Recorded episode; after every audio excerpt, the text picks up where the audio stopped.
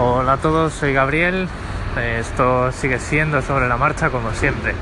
Eh, bueno, esta mañana, esta mañana de Sydney, es decir, ayer por la noche de España, publicaba un episodio en el que os hablaba de PGP, de que, bueno, pues, eh, por fin salí de mi vagancia proverbial, me generé unas claves, etcétera, etcétera, y os hablaba de dos alternativas. eh, una que es instalarte Thunderbird, que es el cliente de correo electrónico de Mozilla, y una extensión que se llama Enigmail.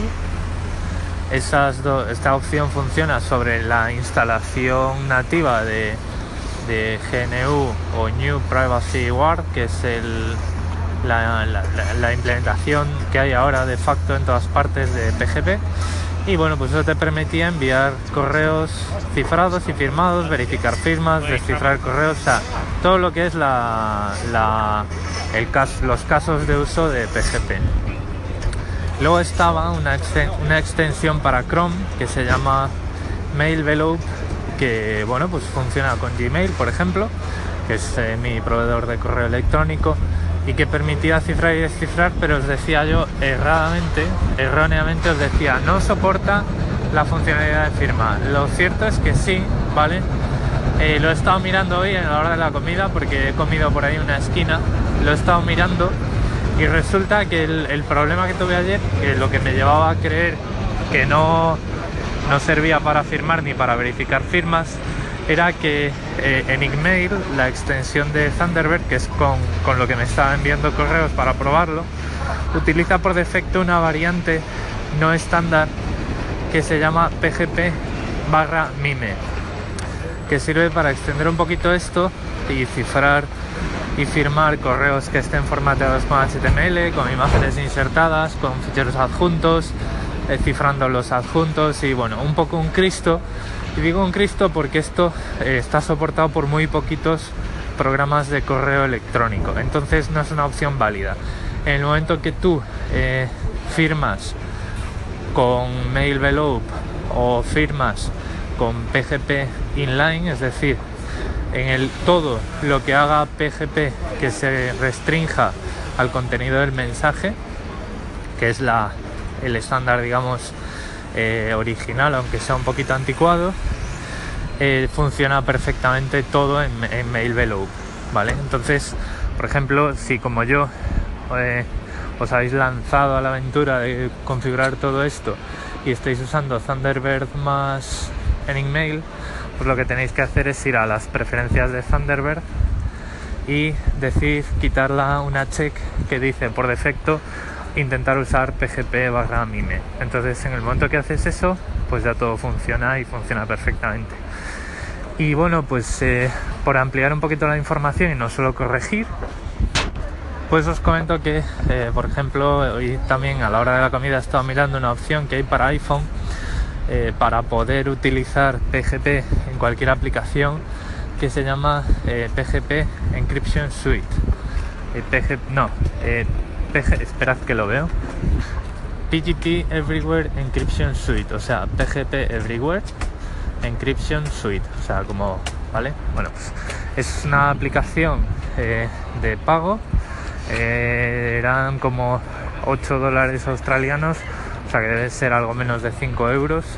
Y lo que te permite es, pues como cualquier programa que utilice PGP, es importar tus claves y empezar a firmar, a cifrar y a descifrar, eh, pues, pues de acuerdo a este estándar, ¿no? O sea, para cifrar, os, os lo recuerdo, para cifrar tienes que cifrar con la clave pública del destinatario y él lo descifrará con su clave privada y para firmar firmas con tu propia clave privada de tal forma que los destinatarios de tus mensajes firmados pueden comprobar tu firma con tu clave pública y ahora ya para terminar con esto con estos dos episodios de, PGP eh, os, os comento existen unos servidores todo a través de internet que sirven para distribuir vuestras claves públicas.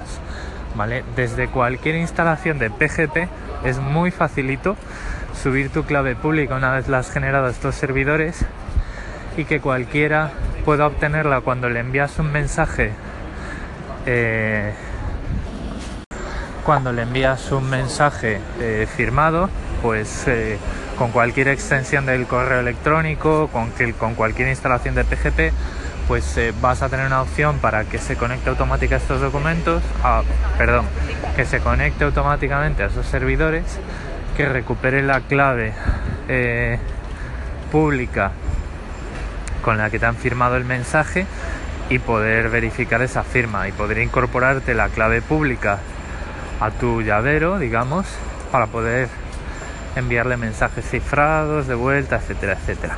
Eh, Súper, o sea, no es muy amigable, pero sí es fácil, ¿vale? Nada de esto es difícil, todo esto es muy facilito de hacer. Puede que nos cueste más o menos al principio, pero bueno, si hay alguna cosa que merezca la pena saber de cómo funciona Internet y las comunicaciones y tal, pues la parte de seguridad para estar seguros de que no pasa nada raro por ahí con nuestra información.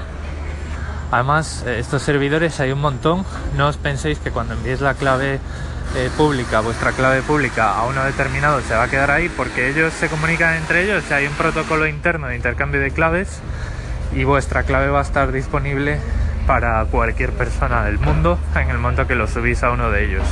Son servidores de la que, bueno, la mayoría, si no todos, están relacionados con PGP y, en el dominio podéis ver que muchos son subdominios de pgp.net, otros son de instituciones como el Instituto Tecnológico de Massachusetts, universidades, es decir, son servidores públicos eh, controlados y eh, digamos que, son propiedad de entidades públicas. Y entonces bueno pues hasta ahí eh, bueno pues podemos tener una sensación de seguridad y de confianza de que estamos poniendo nuestra clave pública en un sitio que en el que la gente va a confiar y tal. Y si no pues si la gente no confía pues yo mi recomendación es que tengáis el ficherito de vuestra clave pública a mano para enviárselo a cualquiera a través de un canal seguro como puede ser Telegram o WhatsApp, que hoy ya sabéis todos que está cifrado extremo a extremo, que se sepa, ¿no? Y bueno, pues qué bueno, que todo bien. Y bueno, yo creo que esto eh, se queda aquí. Estoy eh, ahora mismo yendo a la academia para la prueba de nivel, para empezar ya con las clases la semana que viene. Y bueno, pues ya os contaré algo de eso, a ver qué tal me va. Un saludo.